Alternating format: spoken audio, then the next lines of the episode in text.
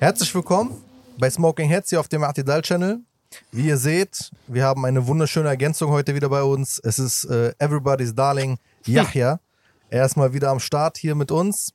Ähm, und wir reden heute endlich mal übers Buch. Wir reden heute endlich über das Buch, das wir rausgebracht haben als Artidal Verlag, die neuen alten Deutschen.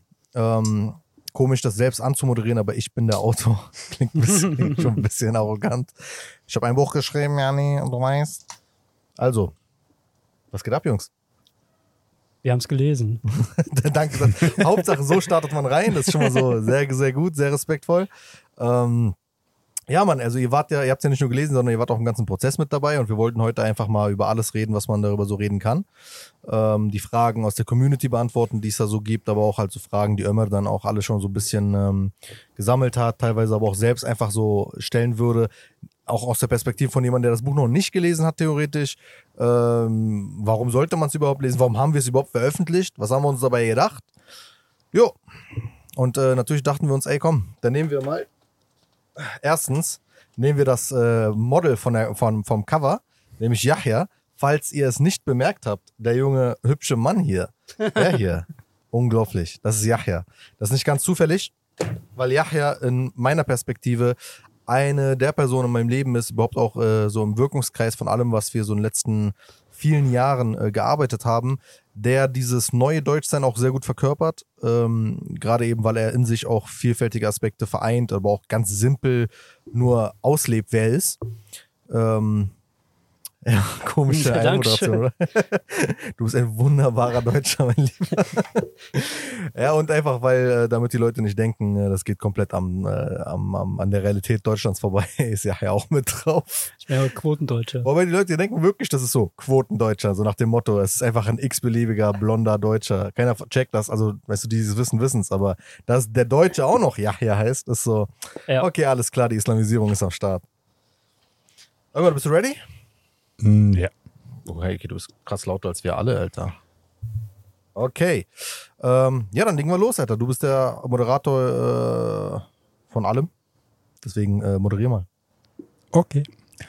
Ähm, ja, nee, wir haben ja in der ersten Folge nach der großen Pause hatten wir, oder längeren Pause hatten wir darüber geredet gehabt, dass wir über das Buch reden wollen. Und. Aber weiter. Achso, okay, keine Ahnung. Ich bin irritiert von deinem neuen Mischpult. Das ist krass, ne? Ja. Guck mal, wir klingen, wir klingen einfach wie ein Radio. Ich will eigentlich diese Tondinger da machen, aber ich komme nicht ran. Okay, danke. Ähm, nee, äh, wir hatten ja darüber geredet gehabt, dass wir über das Buch reden wollen. Und heute ist der Tag.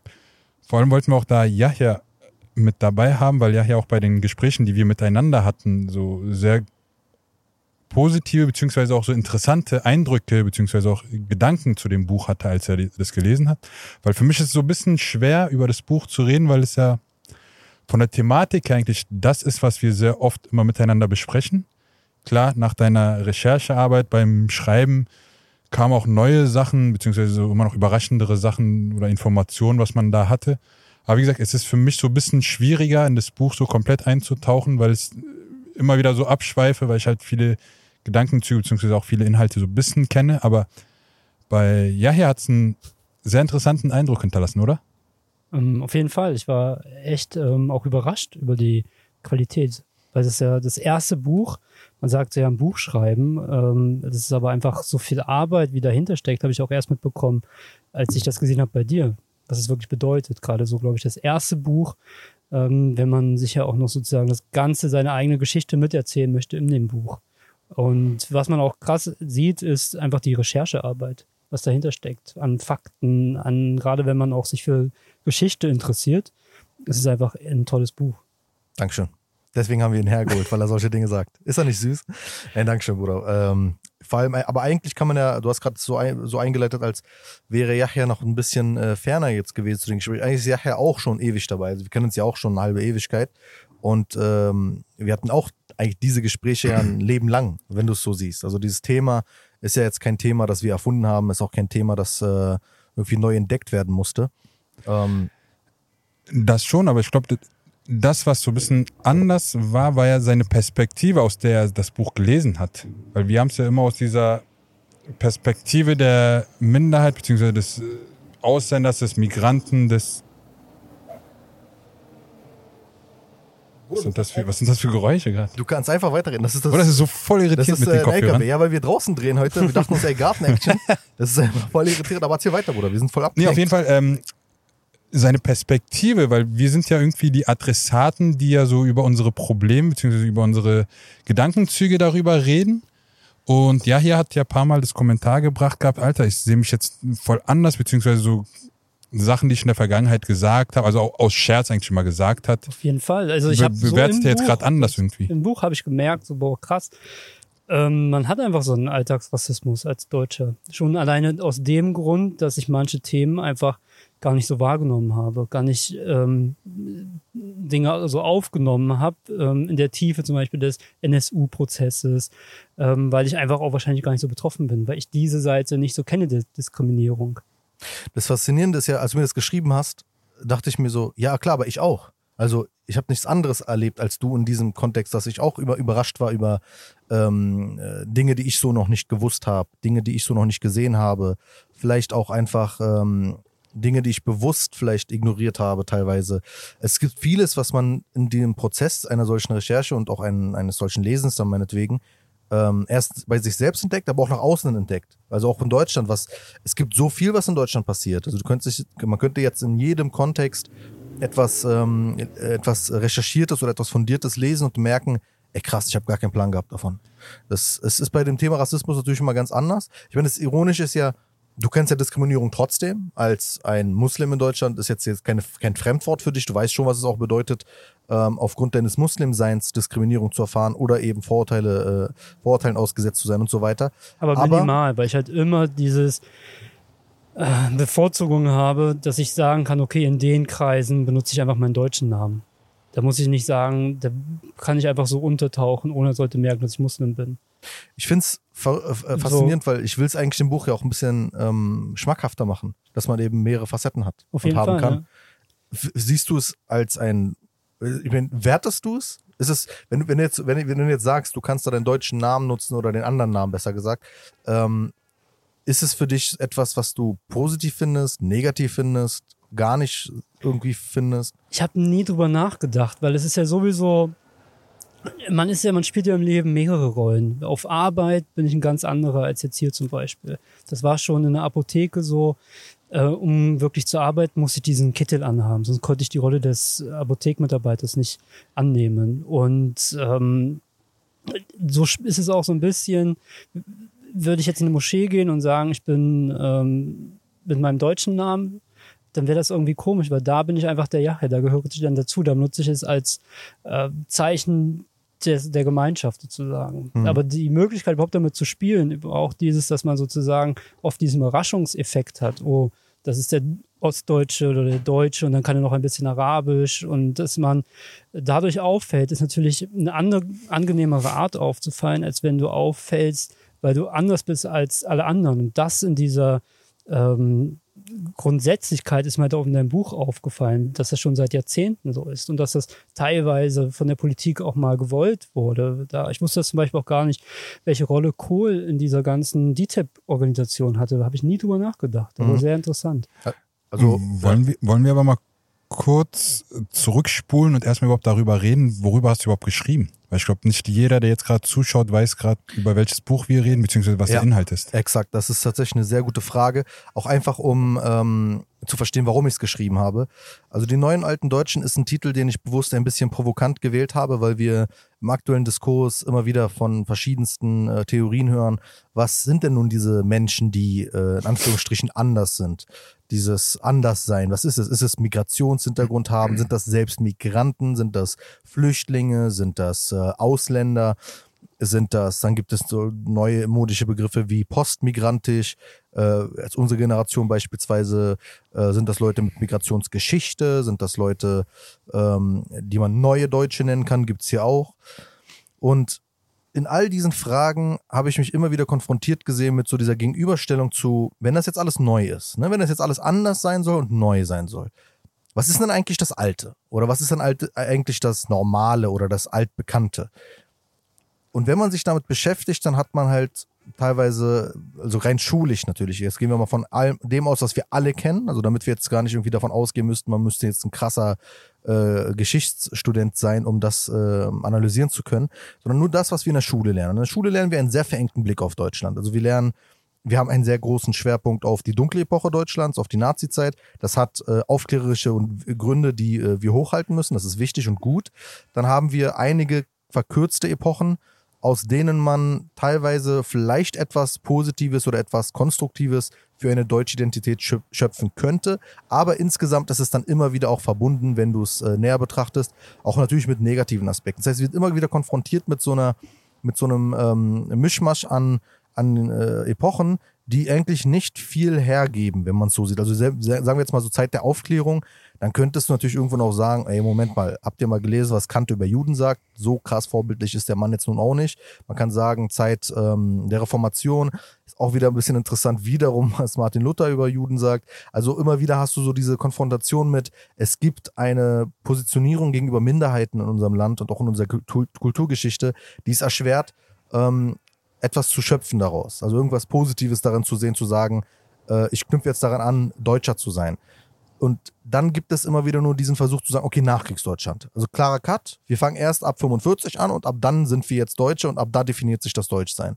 Auch das natürlich sehr verkürzt gedacht, weil man davor nämlich auch betrachten muss, wie die Kultur sich geprägt hat und so weiter. Und eine Epoche kommt meiner Meinung nach immer etwas zu kurz. Und zwar, das ist die Epoche, mit der sich Deutschland aber am ehesten schmückt. Nämlich das Einzige, was wir positiv, also in einer besonderen Weise positiv hervorheben, nämlich das Land der Dichter und Denker zu sein. Und dieses Land der Dichter und Denker ist in sich, also beziehungsweise die Kultur, die sie geprägt haben und die Epoche, die sie äh, ähm, ausgezeichnet hat, nämlich das äh, sogenannte lange 19. Jahrhundert, also man sagt dann sozusagen so Ende 1700 irgendwas bis Anfang 1900 ein bisschen. Das ist so das lange 19. Jahrhundert.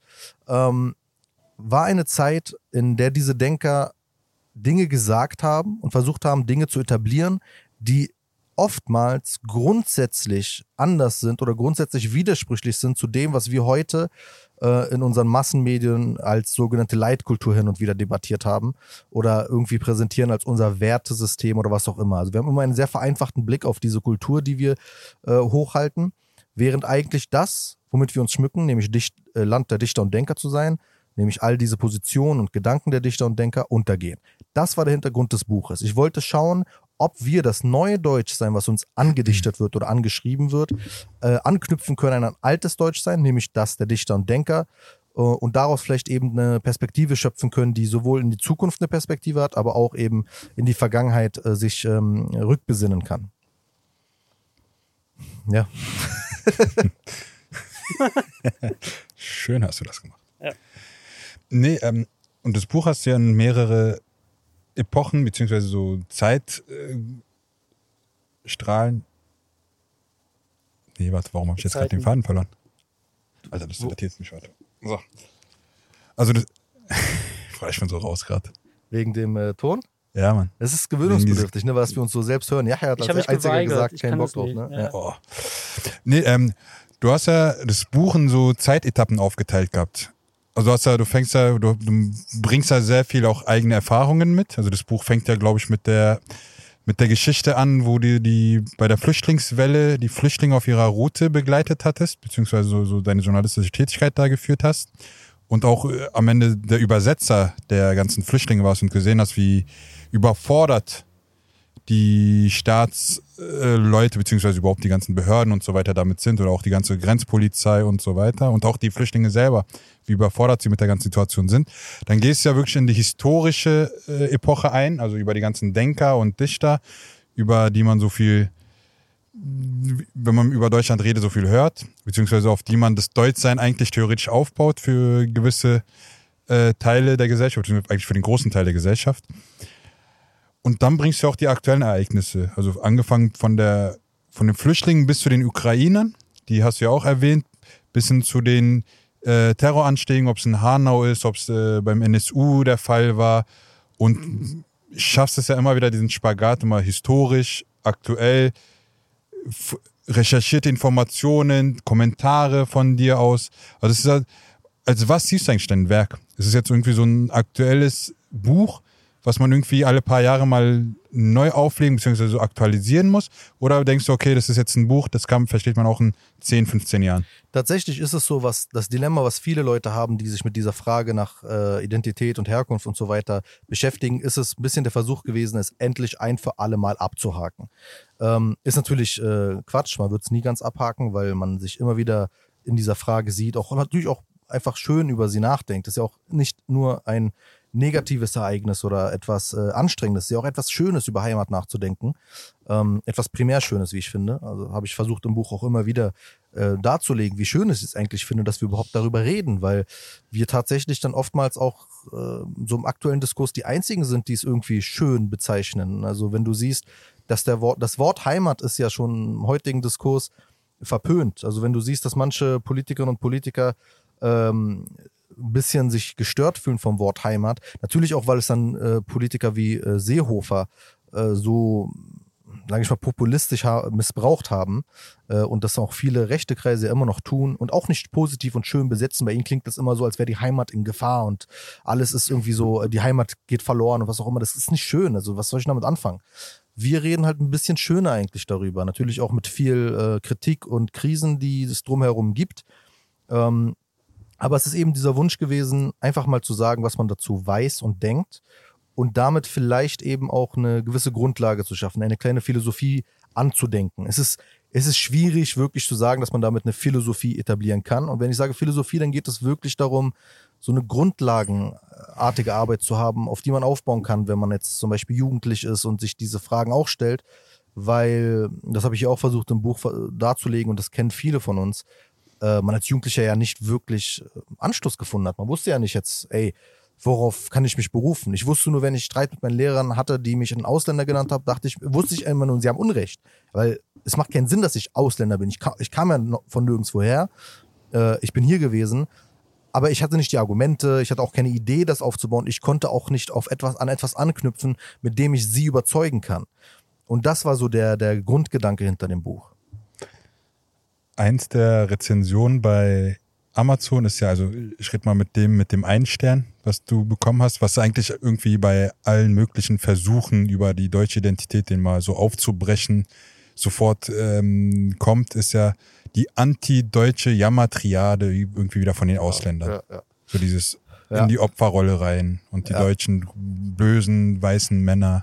Ja, das Problem ist, wenn man irgendwann, also auch das habe ich versucht im Buch zu beschreiben, wenn man es nicht schafft, das Wort ähm, loszusagen von einer gewissen Vorstellung. Das Wort hat keine feste Definition. Du kannst nicht sagen, etwas ist definitiv deutsch oder e-, definitiv nicht deutsch, weil es unmöglich ist, weil du müsstest dann, wenn du jetzt auf Menschen bezogen gehst, müsstest du ja in Richtung von Rassenlehre gehen. Weil du musst ja irgendwie sagen, okay, wo ist denn die Abtrennung?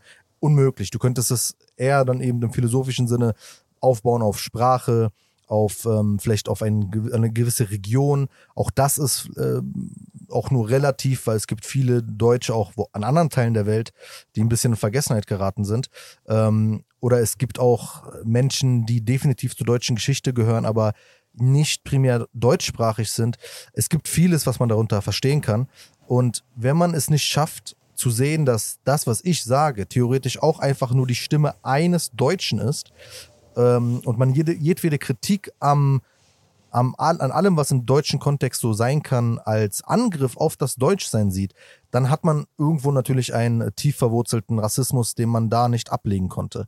Und der Kommentar ist eigentlich, ich, ich hätte mir keinen besseren wünschen können als erste Kritik, weil ähm, er am besten zusammenfasst, also wer sind die Leute, äh, bei denen es nicht ankommt, sind im Endeffekt extreme Leute, weil das, da sieht man ein sehr extremes Weltbild, da werden Bücher vorgeschlagen, statt meinem, ähm, äh, die sehr extreme ähm, Wort, Wortlaute haben und sehr extreme Bedeutungen auch in sich tragen. Also, zum, also es geht um Bedrohungen, es geht um das Nicht-Fähigsein von Integrieren, es geht um so komplett alles läuft schief, es wird niemals klappen.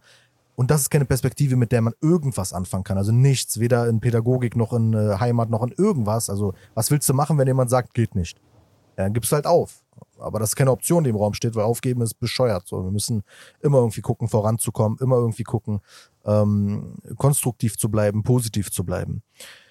Aber Deshalb gut, dass du das sagst, positiv bleiben. Da muss ich ja. kurz mal einhaken, Bitte. weil das ist ein guter Punkt. Das Buch spiegelt ja auch dich wieder in deiner Art, wie du bist. In dieses Positive, in eine Grundlage schaffen, Menschen zusammenbringen. Und das Buch ist, ist ja nicht das Einzige, was in letzter Zeit passiert ist. Du hast auch noch geheiratet. Ja. Und auf deiner Hochzeit dachte ich mir so, wow, das ist eigentlich du. Das sind Leute, haben sich getroffen, verschiedenster Art, die sich an keinen anderen Ort so getroffen hätten. Leute sind von ähm, Mannheim, von Karlsruhe, von sonst woher gekommen. Verschiedenste Arten. Ich habe so selten so viele unterschiedliche Menschen an, an einem Ort gesehen, die du im Grunde zusammengebracht hast. Und ich glaube, für mich ist jetzt einfach vom Emotionalen her das Buch etwas, was ich Leuten mitgeben kann.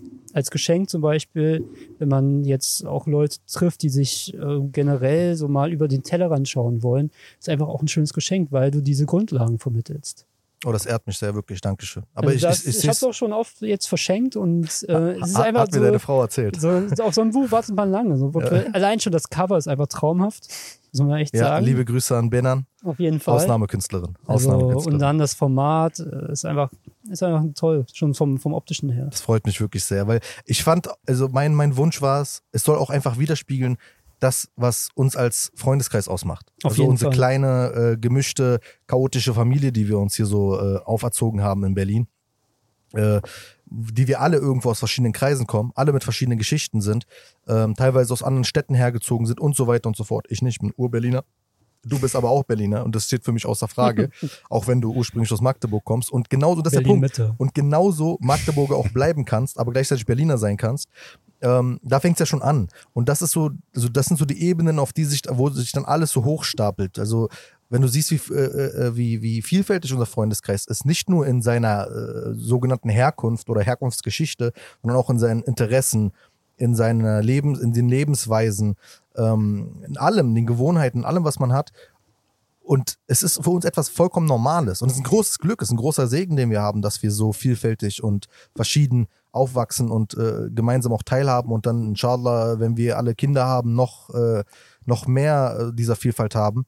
Aber es ist eben auch etwas, was ich unbedingt teilen möchte, weil es ist nicht so fern. Es ist auch, es ist einfach viel greifbarer und realer, als viele Menschen es sich vorstellen können. Und wir wissen ja am besten, wie unmöglich es sich vorzustellen. Wenn ich ab und zu besucht habe in, in, ähm, in, in Stralsund war es ja eine Zeit lang an, an der Ostsee. Ich habe es geliebt, wie die Leute uns angeglotzt haben. Was ich wahrscheinlich nicht, weil es war ja so Zeit von, äh, von der sogenannten Flüchtlingswelle und die Leute haben sich wahrscheinlich einfach nicht zusammenreimen können, wie wir da einfach chillen so. Ja. Einfach so mitten Ja. äh, Ost, äh, am am ostdeutschen Marktplatz. Aber das ist einfach so simpel. Es ist gar nicht schwierig.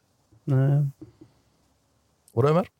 Oder es ist halt schwierig. Also wir haben diesen, diese ganzen Ich glaube, es ist diese nah und ferne Beziehung. Wenn du kein, wenn du an der Ostsee lebst und du kennst keinen Tarek, der nett ist und sympathisch, dann ist dir das Fremde erstmal einfach fremd. Wenn du dann die Nahbeziehung hast, du kennst Tarek, du weißt, wie er ist, dann fällt es dir schwer zu sagen, ja, alle äh, Syrer, die mit der Krise gekommen sind nach Stralsund, äh, bringen nur Schlechtes. Das ist, glaube ich, immer dieses gerade so in Ostdeutschland, weshalb da auch die Probleme so hoch sind, ist, glaube ich, wirklich dieses Nah- und Fernbeziehung, dass man alles nur mal aus der Nähe kennt. Deshalb ist es jetzt auch eine Möglichkeit, dadurch, dass es jetzt auf einmal in Staffenhagen Familien gibt äh, aus anderen Ländern, die es vorher nicht gab, weil die meisten werden überhaupt nicht Staffenhagen kennen. Das liegt, liegt bei Demin ähm, in Mecklenburg-Vorpommern. Keiner weiß, wo Demin liegt, Bro. Ähm, aber das sind einfach so Sachen, wo jetzt sich Dinge ändern, wo es aber dann auch genau solche Bücher braucht, um das Ganze ein bisschen einzuordnen, auch was gerade passiert. Vor allem, weil auch die Masse der Berichte ausschlaggebend ist. Also wir haben ja klar, dass man, wenn man jetzt keinen um sich herum hat, der, keine Ahnung, meinetwegen auch Deutsch ist zum Beispiel, ist ja auch für viele Geflüchtete, beziehungsweise in Bezirken so, wo, wo der Ausländeranteil halt so hoch ist, wo eben, wo es eben keine, keine Ahnung, wie man die jetzt nennen soll, Biodeutsche oder Urdeutsch oder wie auch immer. Wenn man auch keinen Kontakt zu denen hat, hat man ja auch gewisse Vorurteile. Ja, das, Und die wir werden halt- die werden halt noch- An, meiner, an deiner alten Schule, wo du mir erzählt hast, dass für dich die polnischen Mitschüler Deutsche waren. Ja. So, weißt du, das, ist, das kann ich mir Also so gar nicht vorstellen. Drei Deutsche, zwei davon waren Polen. Erzähl das mal den Polen in Cottbus, dass sie Deutsche sind. Weißt du, ich meine so, die haben, die haben erfahren, dass sie es eben nicht sind so dort. Aber Ja. genau das ist es. Ne? Ja, aber das Problem ist auch, also wir sind schon so weit, dass wir dann aber auch sagen, okay, der eine, keine Ahnung, Dönerverkäufer bei mir am Bahnhof, der Türke oder der Muslim, der, keine Ahnung, Schwarzhaarige, der ist ja ganz nett. Aber dann sieht man den auch nur als eine Ausnahme von dem, was für ein Vorurteil man immer noch hat. Also Ja. man hat diese Vorurteile gegenüber der Masse beziehungsweise gegenüber der Mehrzahl, der Mehrheit dieser Community oder der Gruppe und sieht nur diesen Einzelnen dann schon als nur noch eine Ausnahme, als es andersrum zu sehen. Also man muss schon eine größere Gruppe miteinander mischen, als jetzt nur einzeln irgendwie in eine, keine Ahnung, komplett deutsches Dorf drei Ausländer reinzusetzen, um jetzt davon zu hoffen, okay, ähm, wenn die jetzt ein gutes Beispiel für Ausländer, Migranten, was auch immer oder Flüchtlinge sind, dass die Vorurteile bei den Deutschen dann sich da irgendwie umstimmt. Ja, es, sind nur, es wird so, es ist eine schwierige Zeit, die auch noch dazu ist. Die ganzen Ängste der ähm, Bevölkerung und alles kommt so zusammen. Es passieren so viele Dinge, wo man als, ähm, wo man einfach die ganze Zeit das Gefühl hat, es ist alles Probleme, Corona, Ukraine, die über einem stehen, die einfach größer sind als man selbst. Und ähm, deshalb ist ja jetzt gerade für die Menschen auch einfach eine Überforderung, glaube ich. Generell. Ja, also vor allem auch, wenn dann eben äh, Stichwortgeber kommen, die dann versuchen, das alles zu verbinden. Also irgendwo natürlich die Sorgen miteinander zu verbinden und sagen, weißt du was, was ist eigentlich, wenn all das ein großer zusammenhängender Plan ist? Das ist im Endeffekt die Verschwörungstheorie, in der man oft landet. Und das ist weltweit das gleiche Phänomen. Du findest diese, diese einfache Antwort dann weltweit. Ähm, das Ding ist nur, dass wir in Deutschland äh, im Gegensatz zu vielen anderen Ländern aufbauen können auf einer Aufarbeitung, auf einer äh, literarischen und historischen Aufarbeitung von der Gefahr von dieser Vereinfachung und eben auch von der Gefahr von diesem Grüppchendenken, weil guck mal, die Wahrheit ist, was ist denn nun die Gruppe? Wenn du mich jetzt fragst, wer ist ähm, mein Landsmann oder wer ist mir näher an, äh, oder wer gehört zu meiner Gruppe, dann sind das du, deine ebenso äh, äh, deutsche Frau mit deutscher Herkunft und andere sind mir tausendmal äh, näher oder würde ich, würde ich viel eher und viel unbewusster in meine sogenannte Gruppe zählen, einfach nur weil wir zusammengehören, anstatt die Leute, die man vielleicht äußerlich in meine Gruppe zählt, nämlich andere syrischstämmige Deutsche oder, oder zugekommene Syrer. Und das ist so dieses, es ist, die Realität ist meistens nicht so, dass die Gruppe so ist. Weil wenn, wenn, wenn du sagst, da kommt jetzt jemand zum Beispiel in das Dorf nahe Demin, der ist nach ein paar Jährchen ein deutscher Dorftyp. Ja. So, der, der, der ist dann einer von der Gruppe. Und das ist nochmal eine ganz andere Gruppe. Die haben eigentlich dann in sich auch nichts zu tun mit dem Grüppchen aus, meinetwegen Leipzig. So, weil, Ja, ja. weil es hat, die haben eine ganz andere Kultur, eine ganz andere Lebensweise auch, also viel, viele andere Lebensschwerpunkte, ganz andere äh, Dinge, mit denen sie äh, konfrontiert und beschäftigt sind. Du kannst diese Gruppen entweder in tausend kleine Gruppen nochmal äh, aufsplitten und sagen, äh, damit beweisen, dass Gruppen eigentlich nicht existieren, oder du kannst wiederum an, eine andere Richtung beweisen. Am Ende sind sie alle doch irgendwie eine große Gruppe, nämlich Menschen, die in Deutschland leben.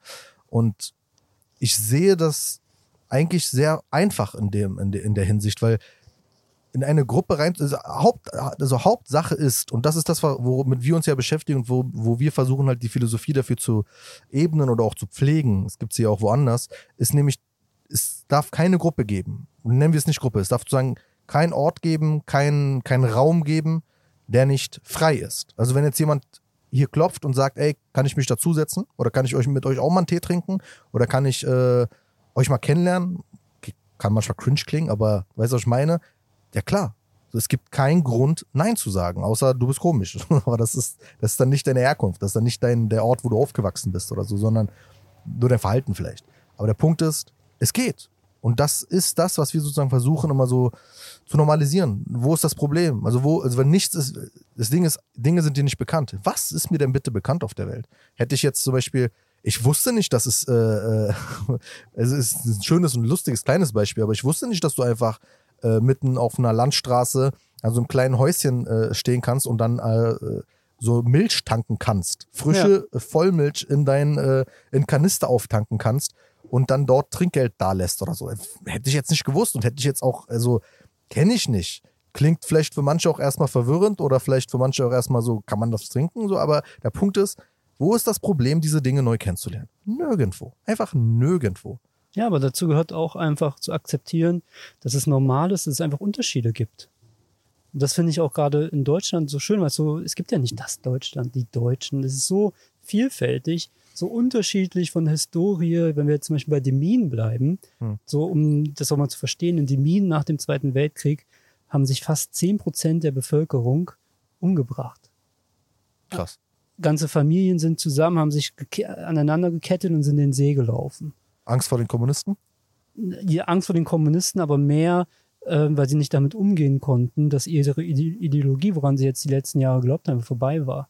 So, das ist jetzt Demin, ist nochmal speziell, Ja. aber äh, Deutschland ist so viel so. Ich war jetzt im Schwarzwald ein, zwei Wochen, das ist wieder ganz anders. Die Sprache ist ganz anders, das Essen ist anders. Aber ich finde, man muss immer halt offen bleiben, weil nur wenn du offen bist, ähm, kannst du auch auf Leute zugehen. Ich finde das immer ganz furchtbar, dieses etwas dulden oder akzeptieren. Das heißt immer, äh, dass man sich selbst etwas höher stellt.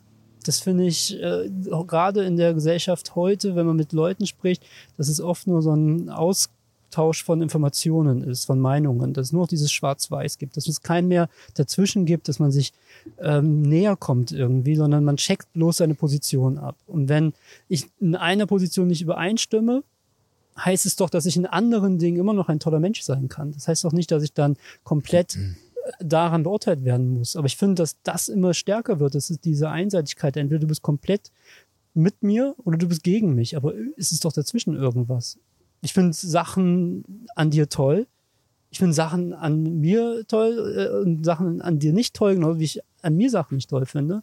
Aber das heißt doch einfach nur, dass wir dass man immer daran arbeiten muss, sich einfach zu verändern muss, zu verändern, so an sich selbst zu arbeiten. Ich finde, dieser Aspekt der Selbstreflexion ist äh, vollkommen weg. Wir tauschen bloß noch Meinungen ab, reden Meinungen nach und ich finde eigentlich das Schönste ist auch einfach mal zu sagen, gut, das ist jetzt für dich als Journalist ein bisschen schwieriger, aber zu sagen, dazu habe ich jetzt keine Meinung. Warum muss man eigentlich immer eine Meinung zu allem haben? Das finde ich total, ist totaler Druck, der aufgebaut wird.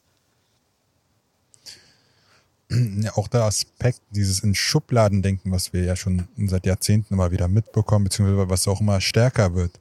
Die Sache ist ja, dieses Schubladendenken funktioniert jetzt gerade nur noch so anhand von Checklisten. Und diese Checklisten werden uns jetzt so langsam schon gegeben, also auch staatlich schon gegeben. Also dieser Leitfaden, was damals der Innenminister aufgezeigt, beziehungsweise in der Bildzeitung war das, glaube ich, wo er das präsentiert hatte. Das ist ja nichts anderes als irgendwie so eine Checkliste abhaken, bist du deutsch oder bist du nicht, nicht deutsch.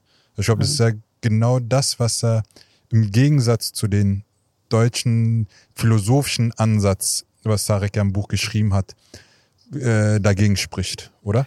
Ja, genau. Es ist tatsächlich auch einfach so äh, plump, wie es geht. Also ich meine, de Maizière war es damals, glaube ich, als Innenminister, der in der Bild dann versucht hat zu definieren, was ist deutsche Leitkultur und ähm, da waren die ersten Punkte, wir tragen keine Burka und wir geben anderen Menschen die Hand. Und wenn es so simpel ist, Bro, dann bin ich schon immer Deutscher gewesen, dann hätte es ja gar keine Probleme geben müssen. Aber so simpel ist es eben nicht. Und zweitens finde ich es auch einfach beleidigend gegenüber Deutschland zu sagen, das ist die deutsche Leitkultur, weil Deutschland hat weitaus mehr zu bieten. Jedes Land hat weitaus mehr zu bieten. Das ist wieder der Punkt, wir müssen auch aufpassen, jetzt nicht irgendwie das Deutsche so hochzuhalten, als wäre es das, ähm, das weltweit Führende äh, oder das Beste, sondern es ist einfach, in allem gibt es etwas Gutes. Sonst wären die Menschen hier nicht noch am Leben. So, sonst wären wir, hätten sich alle abgeschlachtet und äh, alles wäre vorbei. Es gab sehr dunkle Epochen.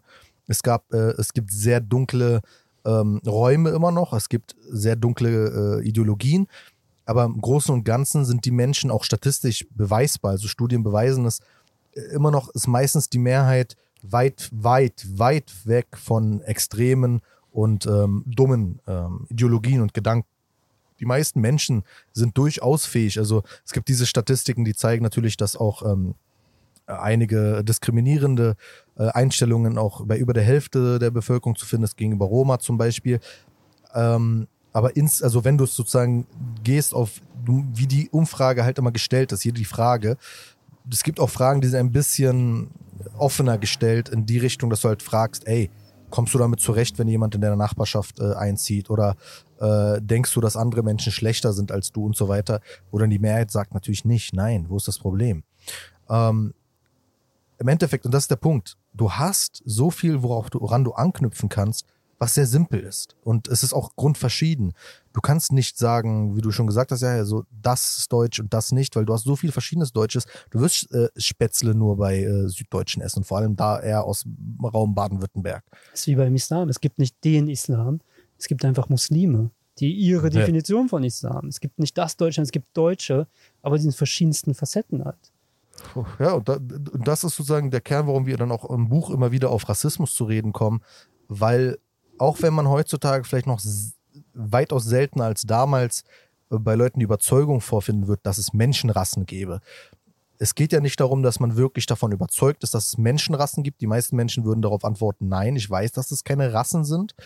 Aber wir rassifizieren immer noch in dem Sinne, dass wir denken, dass Menschen pauschal gewisse Eigenschaften miteinander teilen und andere Gruppen anders sind. Das ist aber nicht der Fall. Also wenn du wenn du es jetzt biologisch nimmst, sind Menschen erstmal zuallererst alle miteinander verwandt. Es lässt sich nachweisen, dass sie alle, äh, was die Genetik angeht, von einer Frau und einem Mann abstammen.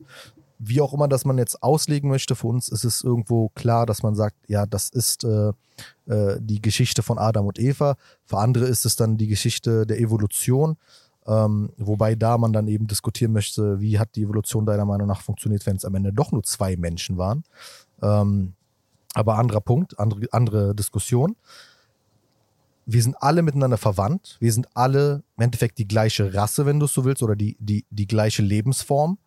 Aber wir haben uns irgendwie irgendwo geprägt. Und das ist das Einzige, was uns vielleicht hier und da unterscheidet. Und nichts daran ist gefährlich. Nichts daran ist schlimm. Weil der Mensch von sich aus nicht schlimm ist. Der Mensch ist von sich aus nicht gefährlich. Der Mensch ist von sich aus nicht böse. Das ist nicht seine Natur. Du kannst durch gewisse Vorurteile, durch gewisse Einstellungen vielleicht ähm, Verhaltenszüge haben, die negativ sind. Aber das ist dann eine individuelle Geschichte. Nicht eine, nicht eine Geschichte, die auf deine Gruppe bezogen ist. Und ja, und da, da, also diese Einfachheit von Weltsicht, die muss, also ich habe immer wieder dann den Faden zurückgefunden zu der Gegenwart, um eben damit auch zu beweisen, es ist etwas, was du immer wieder beibringen musst, auch immer wieder betonen musst. Auch einfach, weil wir es nicht richtig gelehrt bekamen äh, in diesem äh, Umfang, in diesem Ausmaß. So, wir haben immer nur gelernt, es gab mal die Nazis, dann gab es mal Rassen, äh, dann gab es mal Sklaverei in den USA und so weiter, aber immer sehr vereinfacht und nie wirklich verstanden haben, warum eigentlich. Also was war der, was war der Hintergrund? Warum, warum hat man gedacht, äh, äh, äh, warum fing man an, den Juden etwas vorzuwerfen? Warum fing man an, äh, schwarze Menschen zu versklaven? Warum eigentlich? Und wenn du das dann versuchst, immer wieder aufzuarbeiten und festzustellen, okay, was gibt es davon noch so in Ansätzen heutzutage oder eben auch in weiterem Ausmaß heutzutage, dann merkst du, okay, wir müssen darüber reden, immer wieder darüber reden, um eben zu schaffen, als Zivilisation, als Menschheit voranzukommen. Weil die Krisen, die du ja auch erwähnt hast, die uns immer wieder überfordern können, die werden nicht weniger. Und da erwähne ich zum Beispiel ja oft genug den Klimawandel. Äh, wir merken, dass immer noch zu viele Leute nicht glauben, dass es einen Klimawandel gibt, aber es gibt Herausforderungen, da kannst du dir nicht mehr leisten zu sagen, nö, ich mag diese Menschen nicht. Weil du leidest unter diesen Bedingungen wahrscheinlich genauso wie diese Menschen, beziehungsweise jetzt gerade noch weniger als andere Menschen oder mancherorts vielleicht dann doch ein bisschen mehr als andere Menschen woanders. Aber der springende Punkt ist, diese eine große Menschheitsfamilie ist von immer wieder gleichen Dingen gefährdet und muss lernen, auch gemeinsam damit umzugehen. So müssen wir den Sozialdarwinismus ablehnen. Weil, ja. was du schon gesagt hast, also wenn man sich von Darwin die oder die Entwicklungsgeschichte von dem Aspekt anschaut, ist das ja durchaus nachvollziehbar. Aber was dann halt das Schlimme ist, was passiert ist, ist halt dann dieser Sozialdarwinismus, dass man sagt, der, der auf dem Kontinent äh, lebt, ist weniger wert als der, der auf dem Kontinent lebt. Mhm. Was sich dann ja auch in der Ökonomie darstellt. Das Geld, was an dem Kontinent gedruckt wird auf Papier, ist mehr wert als das, was jetzt in Afrika zum Beispiel oder Türkei gedruckt wird. Das ja alles, hängt ja alles zusammen mit diesem Sozialdarwinismus immer noch. Das fand ich auch interessant, ähm, weil das ist vorhin immer noch nicht erwähnt, dass es ja noch weiter in die Geschichte zurückgeht, bis ins ähm, 18. Jahrhundert, also 1700 irgendwas, dass es daher noch die Zeit ganz anders war, die Betrachtungsweise der Könige auf Fremde, dass da sich noch nicht dieser Sozialdarwinismus so entwickelt hat, beziehungsweise dieser Antisemitismus, dass das erst viel später kam. Genau, weil wir. Weil dieses Deutsch habe ich mir so vorgestellt beim Lesen, dachte mir, boah, das ist so ein Klang für mich, so wie der, das optimale Gesellschaftsbild zu ja. formen. So was Erstrebenswertes, obwohl es 400 Jahre her ist. Also man muss natürlich auch aufpassen, dass man jetzt nicht zu romantisch wird gegenüber der Vergangenheit, weil es lässt sich immer in allen Epochen Negatives finden. Aber es ist natürlich auch absurd gegenüber der Gegenwart. Ja, aber du bist jetzt verheiratet, du weißt, ein bisschen Romantik muss ab und zu mal sein. ja, eben, ne, weil du auch irgendwas anknüpfen musst. Du musst ja irgendwie, also was heißt erzwingen, aber du musst es erarbeiten. Und dieses, also das der Unterschied ist zum Beispiel Berlins Geschichte. Berlins Geschichte ist ähm, erzwungene Offenheit gewesen. Warum? Weil Berlin war vollkommen irrelevant. Berlin war irgendeine kleine Provinz, äh, irgendein kleiner Provinzort in Brandenburg und äh, Brandenburg hat geguckt, dass Brandenburg irgendwie interessanter wird in der, in der äh, im großen äh, Teil Europas und wollte irgendwie auch mal eine große Händlerstadt haben und auch mal eine Metropole haben. Und Brandenburg hat äh, das nur geschafft. Also Berlin konnte nur zu dem werden, was Berlin wurde, weil Berlin eben offen war für alle anderen Menschen, für die ganzen, ganzen verschiedenen slawischen Stämme, die aus dem Osten kamen oder eben auch dort schon angesiedelt waren. Berlin ist eigentlich slawisch geprägt historisch. Äh, allein die ganzen Worte, äh, Wörter um Berlin und äh, in Berlin selbst ähm, sind slawischer Herkunft meistens. Und du hattest die jüdischen Kaufleute, die jüdischen Händler, die jüdischen Handwerker, die du gebraucht hast fürs Erste. Natürlich haben sie dann oft äh, leider später ähm, noch viele Rechte verloren. Aber im Endeffekt haben sie diese Stadt auch mit aufgebaut. Dann hast du die Hugenotten aus Frankreich gehabt, die auch lange Zeit hier noch äh, Französisch gesprochen haben, bis ein, so lange wie ein großer äh, Teil der Bevölkerung auch noch selbst Französisch gesprochen hat. Ähm, es ist, es ist so vielfältig und normal gewesen, weil du wusstest, du brauchst Vielfalt und Vielfalt ist immer gut für Wachstum. Du brauchst Wachstum oder zumindest Entwicklung.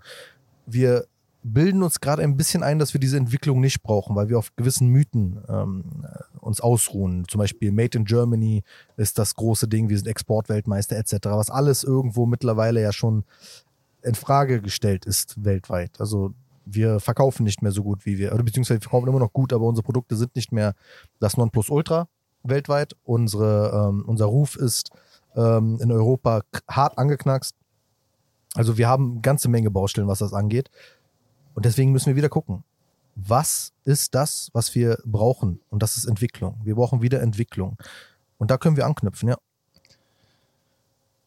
Du hast da, glaube ich, eins der, also du hast ja jetzt nicht bewusst ausgewählt, dass du dass jetzt die Kultur Deutschsein jetzt genommen hast, aber ich glaube, es ist am schwierigsten, das Deutschsein zu bestimmen bzw. zu beschreiben, weil, ich, weil die Deutschen selber schon eine sehr starke Identitätskrise haben, weil die es ja selber nie, oder sie haben es definiert, sie haben es in verschiedenen Epochen verschieden aufgefasst und ganz anders aufgewertet. Also die hatten ihre Höhepunkte, wo sie zumindest so philosophisch du, ein... Du hast auch einen deutschen Pass. Ja. Wir. Damals war ich aber noch nicht auf der Welt. okay. Das war dieses alte Deutschland. Ich bin Nachkriegsdeutschland. Nee, wir hatten aber eine Epoche, wo eben das Deutsch, Deutschsein, zumindest von Philosophen und von den Denkern, also wo die, wo die, wo das Zeit der Denker groß war, hatten wir ein Deutschsein, was über das Deutschsein hinausging, was dieses Inklusivere war, was einfach dieses Weltoffenere oder viel Größere war als dieses Lokale oder als dieses Patriotische.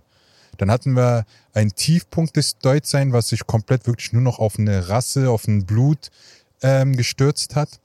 Und jetzt haben wir eine, eine tatsächlich eine Krise, wo du das Deutschsein gar nicht mehr wirklich definieren kannst, weil es dazu auch gar nicht mehr, es wird gar nicht mehr zugelassen, über das Deutschsein an sich zu reden. Also zumindest von den Deutschen selber, weil du dann entweder in eine rechte Ecke gedrängt wird oder du bist dann plötzlich anti-deutsch, der das Deutschsein komplett ablehnt. Also du hast kein gesunden Verhältnis mehr mit dem, mit der Identitätsfrage. Mhm. Absolut richtig. Das, das Problem ist, also nicht nur Deutschland hat ein Identitätsproblem, was das angeht. Du weißt es aus der Türkei auch, das ist sehr schwer zu sagen, was ist ein Türke, ohne Menschen auszugrenzen oder also was, was ist das Vorherrschende, ne? Ähm, auch bei Arabern ist es nicht anders. Also wenn ich mir überlege, äh, meine Familiengeschichte ist ja größtenteils aus Syrien ähm, wenn ich mir überlege, dass Syrien Arabische Republik Syrien heißt offiziell äh, und auch jede, jede nationale ähm, Institution trägt immer dieses Arabisch davor, während du eigentlich eine riesige kurdische Minderheit hast, eine riesige, ähm, also das ist nicht so viel, so riesig, aber viele eben kleinere Minderheiten, aber beachtenswert Minderheiten hast, wie die Armenier, äh, du hast griechischstämmige, du hast ähm, äh, Turkmen, du hast verschiedenste äh, Gruppen, die auch Arabisch sein können, weil die eigentliche arabische Philosophie für Arabisch sein ist, Arabisch ist, wer Arabisch spricht. Nicht schwierig, Araber zu sein. Ähm, aber natürlich weißt du mit einem Nationalgefühl von Definition, grenzt du Leute potenziell immer aus. Und das ist, das ist so die große Krise, mit der wir immer noch zu kämpfen hatten, war der Nationalismus. Seine Etablierung und seine fehlende Aufarbeitung und seine fehlende Reformierung viele Länder haben es einfach übernommen, auch ehemalige Kolonien haben es dann einfach übernommen von den, von den kolonialen Herren, daraus äh, wieder ein, äh, äh, ein Nationalmythos zu machen. Du siehst das in Nordafrika, wo äh, in den Maghreb-Staaten, die auch alle irgendwo sich auf die Fahne schreiben, arabisch zu sein, aber dann eben äh, Marokko, wo eigentlich die Mehrheit ähm, historisch amazirisch ist, äh, es ist irgendwo schwierig zu sagen, das ist nur arabisch. Also, okay, dann gibt's dann, kannst du sagen, okay, dann man, ist man marokkanisch oder maghrebitisch oder wie auch immer. Aber diese, diese Label, die man sich aufzwingt und das immer mit einem Nationalmythos ver verbindet, das ist etwas, was blockieren kann. So sind, sind wir in Europa Gott sei Dank einige Schritte weitergekommen, ähm, indem wir uns auch immer mehr Richtung EU entwickeln. Und EU hat Europa an sich ein bisschen aufgezwungen zu sagen, okay, Nationalstaat spielt weniger eine Rolle. Du siehst zwar zeitgleich auch wieder so ein Revival davon, wie in Ungarn oder an anderen Orten, wo das National dann wieder doch äh, größer gemacht wird. Aber insgesamt und auch in Deutschland siehst du immer mehr Potenzial dafür zu sagen, okay, man denkt übernational. Und das ist das Stichwort, was eben dann so Denker wie Goethe ähm, ausgezeichnet hat, dass sie immer schon bereit waren, auch in einer Zeit, wo es sehr in war, Deutscher zu sein, also dieses deutsche Nationale hochzuhalten. Das war der Zeitgeist dieser Zeit. Warum? Man hatte die Kriege mit Frankreich, man ähm, sah sich in einer Existenznot, äh. Äh, man, dachte, okay, die ganzen kleinen äh, Flickenteppiche da im äh, Gebiet des Deutschen Reiches oder davor eben des Heiligen Römischen Reiches, die muss man irgendwie zusammenbringen zum Deutschen Reich, zum, zum deutschen Land und so weiter. Ähm, Leute wie Goethe, Leute wie Nietzsche haben immer wieder erkannt, ich glaube, das endet nicht gut. Und das ist auch an sich kein guter Weg. Wir müssen nicht jetzt nur basierend auf diesen ähm, Stimmen, aber auch auf unseren eigenen Stimmen anknüpfen an diese Argumente und immer wieder versuchen zu schaffen, diese, diese Wunden, die die Nationalisierung von allem hinterlassen hat in der ganzen Welt, die sind schwer abzubauen, aber es ist machbar. Plus, wir müssen uns davon verabschieden. Wir müssen immer mehr in eine Richtung gehen, in der Kultur eine größere Rolle spielt als ähm, Nationales. Und Kultur ist etwas Fließendes. Kultur ist nichts, was untergeht so einfach und Kultur ist auch nichts, was ähm, ausschließen muss. Nie. Also fast nie. Sehr selten. Ich glaube, die Zeit wird es noch schwieriger machen, weil ich glaube, so der Gedanke oder beziehungsweise dieses ganze EU-Gedanken und so weiter, da wurde ja auch in dem Punkt so gestärkt, beziehungsweise auch der Gedanke des Weltbürgers und ich stehe ja über den Nationen. Das kam ja eigentlich alles so mit der Globalisi Globalisierung und mit den wirtschaftlichen eigentlich Vorteilen. Also man hatte wirklich diese ganzen Vorteile einer großen gemeinsamen Welt bei Ja. Handel beziehungsweise bei Gütern. Es ist ja sehr einfach und sehr positiv gesehen, beziehungsweise äh, hat einfach seine Vorteile, wenn du Mhm. irgendwie Ware von A nach B so ziemlich einfach transportieren lassen kannst. Ich könnte jetzt bei auf irgendwelchen Internetseiten Sachen bestellen und in drei Tagen werden sie über irgendwelche Handelswege aus China hier in Berlin gelandet. Was eben, also als Güter ist es sehr einfach, die, die, diesen Globalisierung, beziehungsweise diesen, diesen große Welt und übernational zu denken, in den Köpfen einzubringen. Auf der anderen Seite sieht man eben, okay, ähm, keine Ahnung, selbst so ein Motorrad ist einfacher von China her zu transportieren als ein Chinesen selber, als die Person selber, die zum Beispiel das Ganze gebaut hat. Dann hast du deine ganzen Hürden an den Grenzen, was du als ein Produkt, als ein Gegenstand nicht hast. Aber jetzt die Krise mit der, mit, äh, oder den, den Krieg in der Ukraine, sehen wir jetzt, dass diese ganze Sache auch abhängig gemacht hat. Also der Gedanke mit, äh, von Trump mit America First, das wird sich überall ausweiten. Also alle Länder werden sich zumindest wirtschaftlich, beziehungsweise zumindest von der Abhängigkeit her, ob es Energie ist, ob es Güter ist, ob es jetzt Produktion ist, ob es Lebensmittel ist, versuchen wieder unabhängig zu machen und alles wieder im eigenen Land irgendwie dafür sorgen zu können. Das ist wieder der wirtschaftliche Aspekt. Aber das wird jetzt wiederum auch in der Kultur oder auch in der Identitätsfrage sich widerspiegeln, weil du dann plötzlich wieder in einem Konkurrenzkampf mit deinen Nachbarn, also in erster Linie mit deinen Nachbarn und dann mit der ganzen, mit den ganzen anderen Staaten weltweit äh, sein wirst. Und das wird es nochmal schwieriger machen, den Leuten zu erklären, hey, dieses leb dich raus, so, leb dich aus deiner eigenen Kultur raus, vermisch dich mit anderen Kulturen oder beziehungsweise lass überhaupt Platz für neue Tugenden, also positive Tugenden aus anderen Kulturkreisen, die ja eh schon hier leben. Also du musst jetzt nicht irgendwie eine Tugend oder irgendwas aus, äh, keine Ahnung, Südamerika oder Japan nehmen, wenn du gar keinen Bezug zu den Leuten oder zu den Menschen hier hast. Aber wenn die schon hier sind, diese Leute, und die diese Kultur mitbringen, ob es jetzt irgendwie ihre ähm, Kultur des Tanzen ist oder ihre Kultur des Feierns ist. Wenn es dir passt, dann passt es. Dann feier mit, wenn du Lust hast oder feier nicht mit. Aber lass die Leute einfach so sein, wie sie sind. Weil das Beispiel mit Berlin, mit den, keine Ahnung, wenn man darüber redet, hey, der Gendarmenmarkt, der gehört genauso zu Berlin wie der Fernsehturm oder wie der äh, Brandenburger Tor.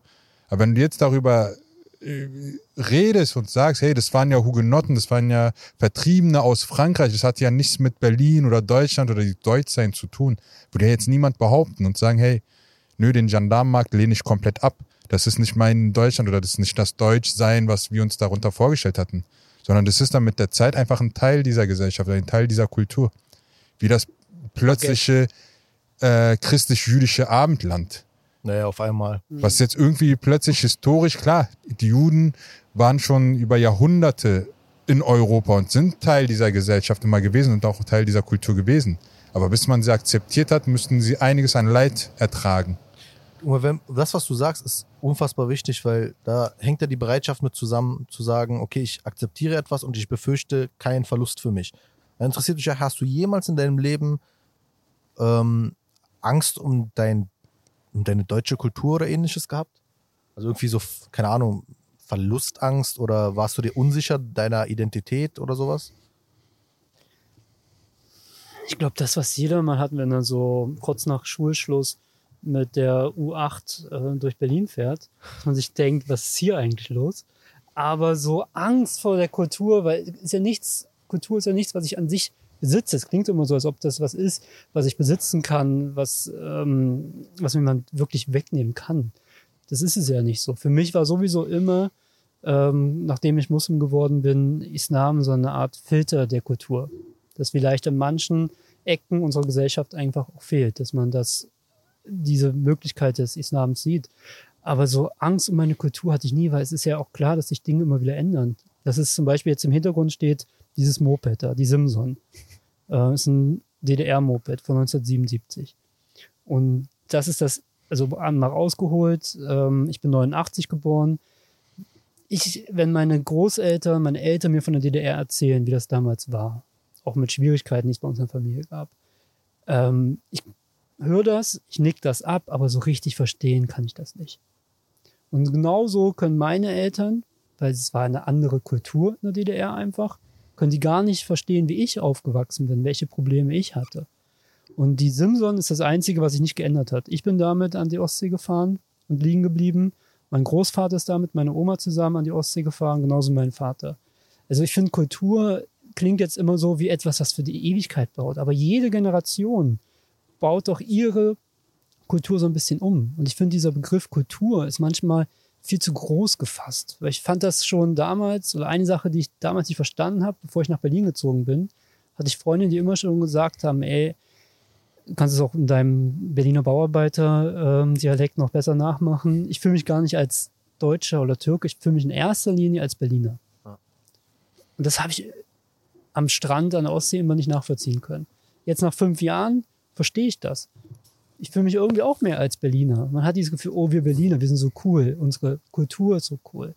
Und das hängt, glaube ich, mit dem zusammen, was Ömer auch sagte, dass einfach so viele Verschiedenheiten so zusammenkommen, dass es nicht diese Kultur gibt, dass Leute mit ihrer Kultur kommen und diese Kultur sich auch irgendwie anpasst und mit einbringt. Aber ich finde es immer so, dieser große Begriff von die Kultur oder die Tugenden, es gibt immer nur so, wie du bist. Und die Leute, die mit dir herum sind, mit denen du dich sozusagen, deine Freunde, deine Community, die formen dich. Und die formen dann auch, wenn du so willst, deine Kultur. Ich finde es halt schwer, immer für diese große Begriff Kultur davon zu sprechen. Die deutsche Kultur an sich so. Wenn man dann immer dann kommt, okay, was ist deutsche Leitkultur? Und dann wird's, finde ich, gibt's keine richtige Definition. Weil es gibt doch bloß dich als Person und du kannst ein Vorbild sein. Aber du stehst doch Kinder keiner großen Kultur oder sowas. Vor allem, du lernst ja auch nie eine Kultur eigentlich so wirklich kennen. also so für dich ist eigentlich Kultur, Kult, was für dich eigentlich Kultur ist, sind einfach nur die Erinnerungen an dein Familienhaus, also an ja. deine Eltern, an deine Großeltern, wie du mit denen zusammengelebt hast, in welchem Umfeld, ob du jetzt aus einer dörflicheren oder ländlicheren Region gekommen bist, ob du aus einer, einer Großstadt aufgewachsen bist, mit vielen Ausländern, mit wenig Ausländern, mit sozial stärkeren, schwacheren, das ist ja für dich so ein bisschen die Kultur, an die du ja deine eigene Erinnerung hast. Also was Persönliches. Genau, was sehr, sehr ja. Persönliches. Und wir leben halt wirklich in einer, auch in einer Zeit, wo wir ja gerade irgendwie uns so an die Vergangenheit sehnen. Also das wird jetzt auch so, die, die Filmindustrie macht da zum Beispiel sehr, sehr ja. ähm, vorschauliches Beispiel, indem sie sehr viel mit der Nostalgie spielen. Die Einfachheit früher. Genau, so die einfach, also einfach mit kindheitlichen Erinnerungen, klar, die Welt war damals nicht besser, die hatte damals ihre ganz eigenen Probleme, aber ich war jünger. Ja. Ich hatte weniger Probleme. Also letztendlich ist eigentlich nur meine persönliche Erinnerung an ein Zeitalter, wo ich selber weniger Probleme hatte, was ich selber mit viel Positiverem verbunden habe. Ja. Und deswegen erscheint mir Neuerung oder die Tatsache, die wir heute haben, diese ganzen Probleme, diese ganze Veränderung, ist für mich ein viel größeres Problem. Ich versuche mich viel eher an einer Vergangenheit festzuhalten, die einfach heutzutage nicht mehr existiert und die einfach nur die, die, die Blick auf die Zukunft und die Blick beziehungsweise die, die Chance auf etwas Neues einfach verhindert. Also sei es jetzt irgendwie bei Filmen, sagt ja jetzt jeder, okay, es kommen nur noch alte Sachen, werden immer wieder neu aufgefrischt und vorgebracht. Es kommen keine neuen keine Ahnung, Filmmarken mehr oder Franchises mehr, sondern immer nur noch das Alte wird wieder vorgekocht.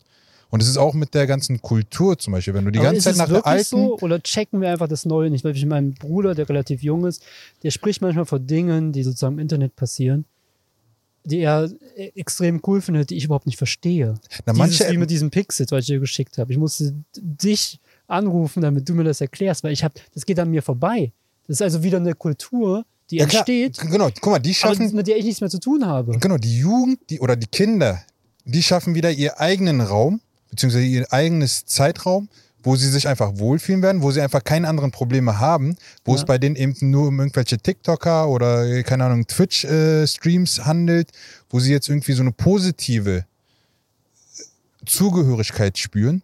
In 20 Jahren, alles, was du jetzt heute, was die Kinder kaufen, kannst du kaufen und in die Ecke packen. Nach 20 Jahren, wenn diese Kinder Geld haben, arbeiten gehen und so weiter, werden sich an die Zeit sehnen.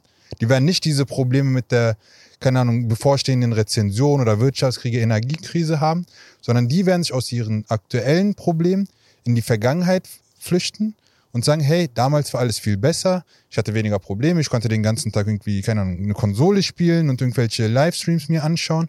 Und das sorgt aber alles dafür, dass wir dem Neuen nicht offen sind.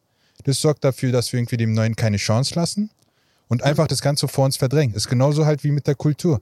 Wenn wir die, keine Ahnung, die orientalische Kultur hier viel mehr diesen, also kein Freifahrt geben, irgendwie, dass sie sich hier etablieren oder ausnisten oder, oder die deutsche Kultur verdrängen, sondern dass sie sich einfach damit verschmilzen kann, dann hätten wir jetzt schon ein viel größeres, einen viel größeren Benefit aus diesen beiden Kulturen und aus den beiden positiven Aspekten, als das, wenn wir es verdrängen und irgendwann wird es sowieso die Realität. Weil du Ja. kannst es nicht ähm, aufhalten, du kannst es nur verdrängen. Und diese Zeit, wo du es verdrängst, das sorgt immer mehr für mehr Probleme, das sorgt nur für Vorurteile, das sorgt für irgendwie den Hass gegenüber dem anderen, bis dann irgendwie die Kinder kommen, für die es ganz normal ist, mit einem Nicht-Deutschen oder beziehungsweise mit einem dunkelhaarigen oder dunkelhäutigen äh, Personen aufzuwachsen. Aber wir machen uns das Leben schwer, indem wir uns in die Vergangenheit flüchten, indem wir irgendwie die ganze Tatsache, Realität jetzt verdrängen und nicht die Vorteile sehen, die wir haben können. Oder nicht die Selbstverständlichkeit sehen, was für Vorteile wir davon haben. Ich dachte, du sagst jetzt was, ja, ja. Ich denke nach. Ich bin so beeindruckt von, Ab äh, von ich hab schon Von. Abdul. So sehr vermisse ich ihn. Äh, wir, wir, müssen ihn alle. Müssen wir nicht nur sagen, weil wir Angst vor seinem Auge haben. Sing mal. Ja, Mann. Ich glaube, wir können auch langsam dann zum Ende kommen mit dieser Folge. So sehr man auch noch darüber reden kann, aber dafür haben wir ja einen Podcast, dafür haben wir ja ein Medium, ähm, damit wir eben viel mehr über all diese Dinge reden. Ähm, ja, Mann, war absolut faszinierend. Ich glaube, die Leute werden bestimmt auch viele Fragen haben zu diesen Themen. Die können sie ja ruhig äh, in die Kommentare schreiben und wir können uns dann ja intensiver mit diesen Dingen beschäftigen. Hast du ein schönes Schluss Schlusswort, ja, Du bist eigentlich immer der, der die schon schönen Schlusswörter hat. Ähm, das Schlusswort soll eigentlich sein, das, was die Zusammenfassung auch von dem Buch, dass man offen auf Leute zugeht, dass man bei sich anfängt, dass man einfach so wie ich auf Leute zugehe, so kommt das alles zurück. Und es gibt einfach Dinge, die auch im Unsichtbaren passieren. Und man fängt, es fängt alles an, indem man sich selbst und seine Einstellung erstmal ändert. Mashallah. Das hast Frieden du gut beginnt mit gesagt. dir.